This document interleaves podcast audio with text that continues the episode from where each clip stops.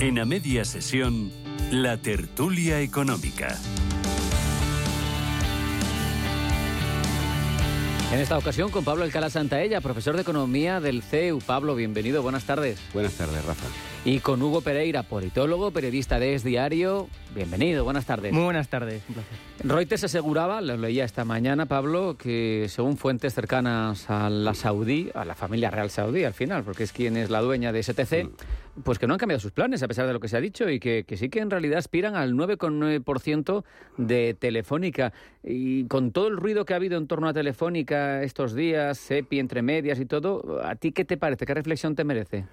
Bueno, yo creo sinceramente que la entrada de los saudíes eh, no es buena ni mala, simplemente es un cambio de estructura accionarial.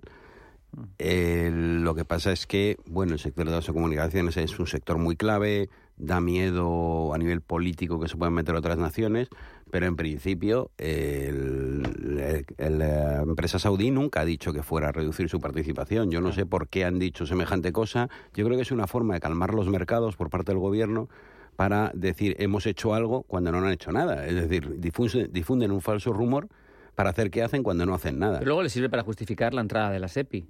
Claro, el problema es que eso en realidad no deja de ser una nacionalización encubierta. es decir, vamos directamente cada vez más a un mercado intervenido, a un mercado regulado, bueno, lo que siempre ha dicho Yolanda Díez, eh, Sumar, etcétera, etcétera. Hacen falta que en los sectores claves esté el gobierno. No sé hasta qué punto no están justificando una nacionalización encubierta de sectores clave que podría empezar con Telefónica. No lo sé. Hugo es politólogo y seguro que sabe más que yo de este tema. Fíjate, hablando de, del calado político de este tipo de decisiones, Hugo, mm. eh, pues tenemos una nación que no es sospechosa de, de ninguna veleidad excesivamente intervencionista llevada al extremo, ningún comunismo ni nada por el estilo, como es Francia, que defiende sus intereses particulares no teniendo una participación minoritaria, teniendo una mayoritaria, por ejemplo, en EDF. Y no, no le duelen prendas, le da igual. Y esto sería una minoritaria en principio, ¿no? Pero eh, tú ves también el peligro que ve Pablo de que lo vayan extendiendo y que vaya siendo una, una primera cabeza de puente para luego tomar decisiones eh, de más calado en esta línea. Es que el gobierno tiene otras herramientas eh, para controlar, digamos, esto, por ejemplo, la limitación mm. de la entrada. Esto se puso en marcha en la época de la pandemia, la limitación de la entrada de, o, de la compra de capital por parte de empresas exteriores y no tiene por qué incurrir en, entrar directamente no en la propia empresa. Entonces, es que yo creo que efectivamente hay un afán, aparte es que es lo dicen, es decir, en, su discurso político... Mm. está ese afán claramente intervencionista por parte de empresas que ellos mismos denominan como estratégicas y que efectivamente bueno pues justifican esa, esa introducción ¿no? del Estado en el, en, el, en el capital de una empresa. Insisto, tiene otras herramientas que no sean efectivamente pues la entrada, en este caso de, de, la SEPI, ¿no? en las, las empresas. Yo creo, insisto, que aquí hay dos claves, ¿no? Una está la clave política, esa guerra entre PSOE y Sumar, y también esa, esa evidentemente esas ganas de Sumar de controlar las, eh, las empresas o de controlar el, el, mercado por parte del Estado, y luego también una cuestión geopolítica, que no es cosa menor. Es decir, en el, en el, en el caso de Arabia Saudí tenemos España como Estado, tiene muchas relaciones eh, políticas y económicas con Arabia Saudí, está Navantia por ahí, es decir, contratos de buques eh, de guerra, eh, está FCC incluso, está, eh, bueno, pues tantas otras empresas que comparten relaciones y comparten, por tanto, el AVE. El, AVE a la Meca, efectivamente. Es, decir, hay muchas relaciones. Entonces, hay una derivada aquí que yo creo que nadie ni por parte de Arabia Saudí ni por parte de España quieren tejer ningún tipo de, digamos de, de, obstáculo de o, de, animadversión efectivamente entre ambos estados. Esa mm, mezcla quizá de este gobierno en funciones entre voracidad fiscal y afán intervencionista, mm. Pablo, nos está costando inversiones. Esta mm. semana conocíamos que Repsol deja en el aire eh, unos 1.500 millones de euros eh, en España por la inestabilidad regulatoria, que no viene a ser otra cosa más que el anuncio eh, de, tras ese pacto entre Sumar y PSOE de que querían consolidar el impuesto a las energéticas al final, por mucho que le pese a algunos actores eh, cercanos al gobierno, mm, tú no puedes obligar a una empresa que invierta en tu país. Claro, es que además aquí hay una cuestión. Yo el otro día presencié un debate entre eh, gente experta en fiscal, yo no soy fiscalista, eh, y la clave que decían ellos es cuál es el objeto tributario de este impuesto. Es decir, a ti tú ganas un dinero y tienes un objeto tributario que es la renta, un porcentaje de tu renta. Tienes un patrimonio, es un porcentaje de patrimonio. En este caso, ¿cuál es el objeto tributario? Que ganas mucho. Es decir, la arbitrariedad fiscal es el problema. Es que hoy te dicen que te graban por ser un sector clave que está ganando mucho y mañana te dicen que te graban porque mides un 80. Es decir, el momento en que, traes, en que caes en la arbitrariedad fiscal, a ese es lo que genera la inseguridad jurídica, que es lo que el gobierno no entiende o no quiere entender. Es decir, que los impuestos tienen que estar, aparte de no ser confiscatorios, tienen que grabar hechos impositivos, no discrecionalidades. No ideas. Claro, no, ideas. Presuntas. Aquí sí Creo se habla de los beneficios caídos del cielo. Pero claro, eso es muy complejo porque ni siquiera en Europa, que empezaron a hablar de ellos, lo han definido bien. No, y cuando se han intentado grabar los beneficios eh, caídos del cielo, han sido una recaudación bajísima, porque es que realmente no existen como tal. Entonces, claro, el problema es que tú cuando grabas algo tiene que ser algo. No, mm, como bien has dicho, una idea, un creo que ganas mucho, un porque es que, eh, ¿qué garantía jurídica te ofrece eso? Mañana inviertes en renovables y dices, no, las renovables están teniendo muchos ingresos. Ah, claro. Ahí ya, ahí, ya, eh, que has puesto un mal ejemplo, porque ahí ya, hemos metido la pata hasta el corpejón y tenemos, estamos pues pagando por eso ahora rectificamos cobrándoselo a las empresas. Es que, es que no se puede trabajar así. Habla Pablo de política fiscal, porque al final esto es fiscalidad, mm. y parece que para, para destacados eh, y exitosos empresarios, ¿no? Caso de Ana Botín, eh, la clave es el equilibrio, ¿no? Yo creo que, bueno, es sentido común también. Tampoco hace falta dirigir una gran multinacional como Santander para decir eso, pero ella nos hablaba en su conferencia ayer anual eh, que cuando uno paga demasiado, se marcha. Se marcha porque además es legal. Pero es que aquí la clave no es eh, pagar o no pagar impuestos, lo está diciendo perfectamente Pablo. Aquí la clave es cómo cambian las reglas del juego constantemente, sin ningún tipo de previsión. Y, o sea, y esa es la clave. O sea, de lo que, lo que está diciendo Repsol no es, eh, es que no, no quiero pagar impuestos, que es un poco lo que está interpretando la gente. Lo que está diciendo Repsol es que se están cambiando constantemente y además por cuestiones... A mitad de partido, como A mitad de partido. Y además por cuestiones meramente políticas. Es decir, ¿le hace falta este, este apoyo? Bueno, pues entonces cambiamos las, las, las reglas del juego. Eso es lo que se está diciendo. Y eso es lo que quiere decir eh, seguridad jurídica, o en este caso lo que hay en España, inseguridad jurídica. ¿no?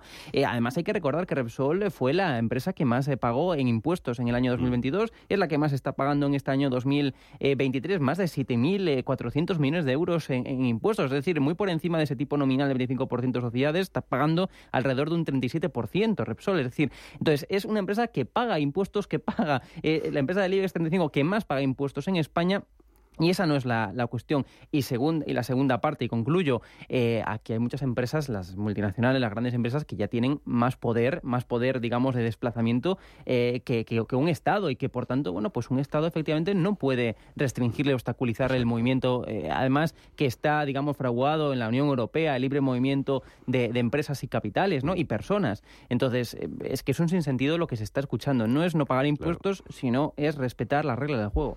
Y perdona, Rafa, yo añadiría tú no puedes eh, beneficiarte de una medida y quejarte cuando te perjudica. Es decir, anda que no hemos tenido inversiones europeas en España por un tubo, desde el sector de la locomoción, desde muchos sectores. Hombre, la AVE que tenemos, la red de autopistas que tenemos, gratuitas de autovías que han pagado los fondos FEDER, que han pagado alemanes, austriacos, holandeses. Y resulta que cuando te perjudica te quejas de la norma. No es normal. Pablo, mm, estábamos hablando, estas dos preguntas últimas, sobre políticas fiscales y, me he acordado del Banco Central Europeo, sobre todo de su lucha contra la espiral inflacionista y de del grito en el desierto, vamos a decir, de, de Christine Lagarde, hmm. diciendo, yo tengo una herramienta, solo una, más o menos, que es, hmm. que es clara, que es la subida de tipos de interés. Dice, pero es que hay varias patas y varios eh, frentes por los que se puede atacar eh, a esta coyuntura compleja. Dice, las políticas fiscales no dependen de mí. La política monetaria está centralizada, pero la fiscal depende de cada gobierno. Ayúdenme. Y sin embargo, los gobiernos están siendo todo lo contrario. Están yendo a la contra de lo que pide Lagarde. Están siendo gastones, están siendo expansivos en un momento en el que si hubieran ah, quizá arrimado el hombro, hubiera sido más fácil controlar esa deriva inflacionista. Claro, lo primero que explicamos en política económica es que ninguna política puede ser aislada, tienen que ser coordinadas, fiscal, monetaria, rentas incluso, eh, regional. Es decir, en España, por ejemplo, tenemos un grave problema de desequilibrios regionales. Eh, regiones como Castilla-La Mancha, Castilla-León, Extremadura tienen muchísimas menos infraestructuras, inversiones, etcétera, etcétera, que Madrid, Cataluña o País Vasco. Es decir, eh, y al final, un poco lo que hablaba también Hugo antes, es que nos movemos por ideas políticas, pactos, etcétera, etcétera. Entonces resulta que las regiones más ricas, que son Navarra y País Vasco, luego al final son las que reciben más, más ingresos. Entonces, eh, si tú no te coordinas en tus políticas internas, ¿cómo te vas a coordinar en tus políticas europeas? Si no te pones de acuerdo ni contigo mismo en tu casa. Es que es clarísimo, vamos. Hugo, aquí también hay una otro nivel de, de análisis que tiene un punto de política, porque cuando nos metemos en ese club grande de decenas de naciones, que es la Unión Europea, decidimos hacer una cesión de soberanía en muchos ámbitos, y el de el control de la moneda es uno clarísimo, es el que más se ve.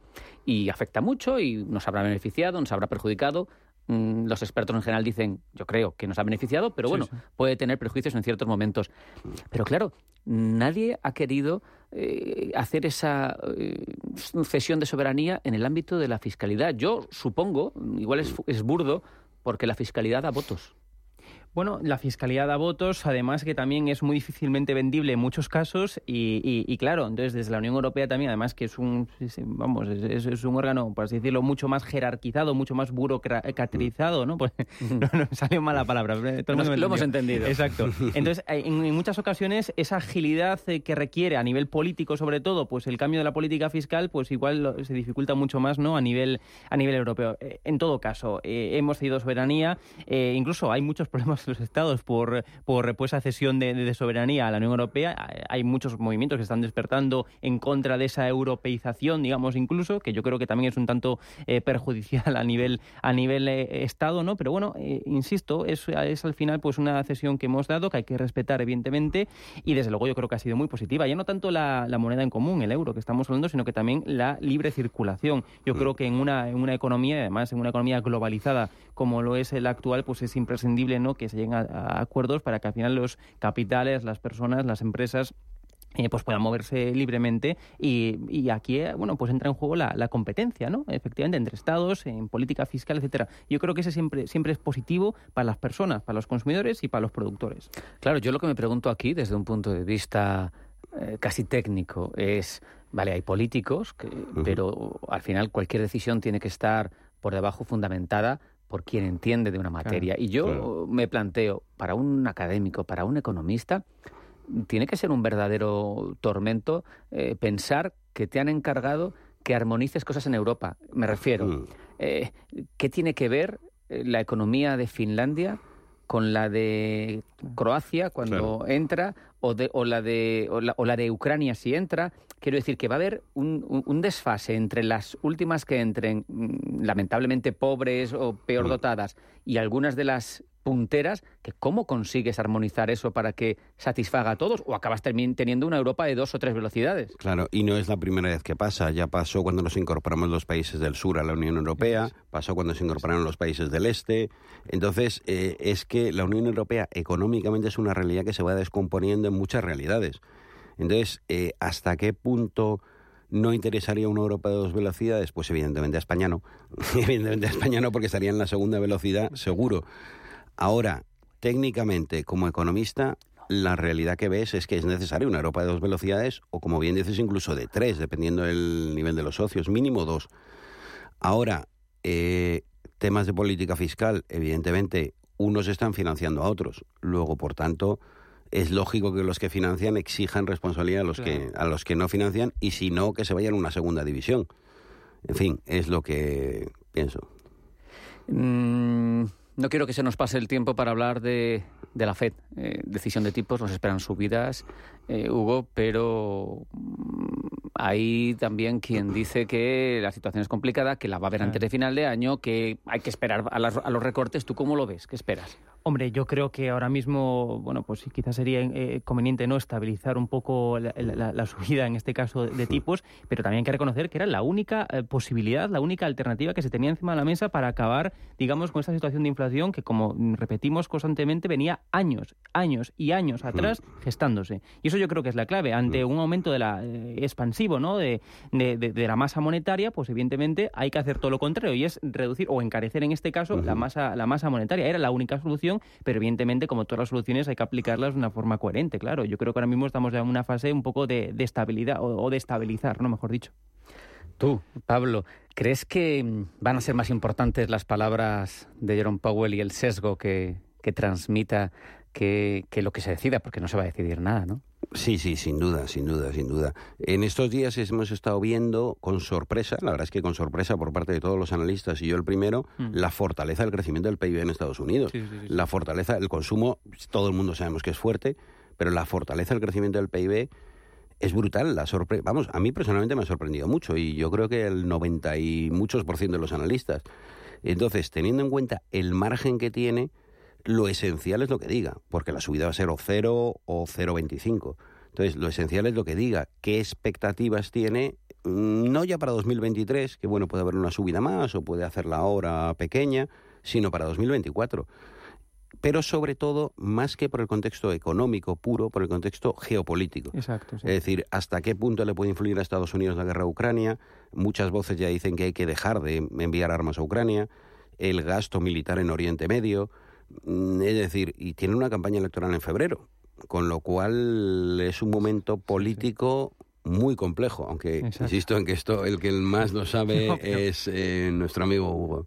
Pero, pero no, no, pero es así por concluir. Efectivamente, en momentos electorales incluso estamos viendo en España, ¿no? Hmm. Parece que haber investidura de Pedro Sánchez, pero también en un horizonte posible que todavía no está del todo descartado, ¿no? De repetición electoral. Hmm. Y ante eso, pues, por desgracia lo digo, eh, valen más los discursos políticos eh, que no las decisiones lógicas a nivel económico. Es verdaderamente complicado porque eh, a todo esto, más allá de decisiones políticas y de lo que puedan suponer, eh, gestionar un país eh, sin cabeza, bueno, quitando Bélgica, que estuvo 18 meses, ¿verdad? Y que parece que no se notó, Pablo, pero económicamente parece bastante complicado. Es muy complicado, muy complicado sobre todo porque lo primero que enseñas cuando enseñas economía es que lo que hace falta es estabilidad. Hmm. Estabilidad, el dinero es muy cobarde. Entonces, cuando no hay estabilidad, la gente huye. Yo siempre digo, cuando llegó eh, Petro al poder en Colombia, eh, los capitales huyeron. ¿Por qué? Si el hombre no había abierto la boca. Igual que cuando llegó Castillo. Es decir, pues ¿por qué? Pues porque lo que han dicho ha dado miedo a los mercados. Luego no se han hecho el 90% de las cosas, pero, pero lo que dices es muy importante en los mercados. Y como decía Hugo, en campaña electoral se dicen muchas cosas que tú sabes perfectamente que no vas a hacer pero el decirlas tiene su impacto. Ahí tenemos las palabras de Yolanda Díaz del otro día, como ejemplo brutal. Impacto, impacto y consecuencias. Hugo, Pablo, muchas gracias, un abrazo, hasta la próxima. Muchas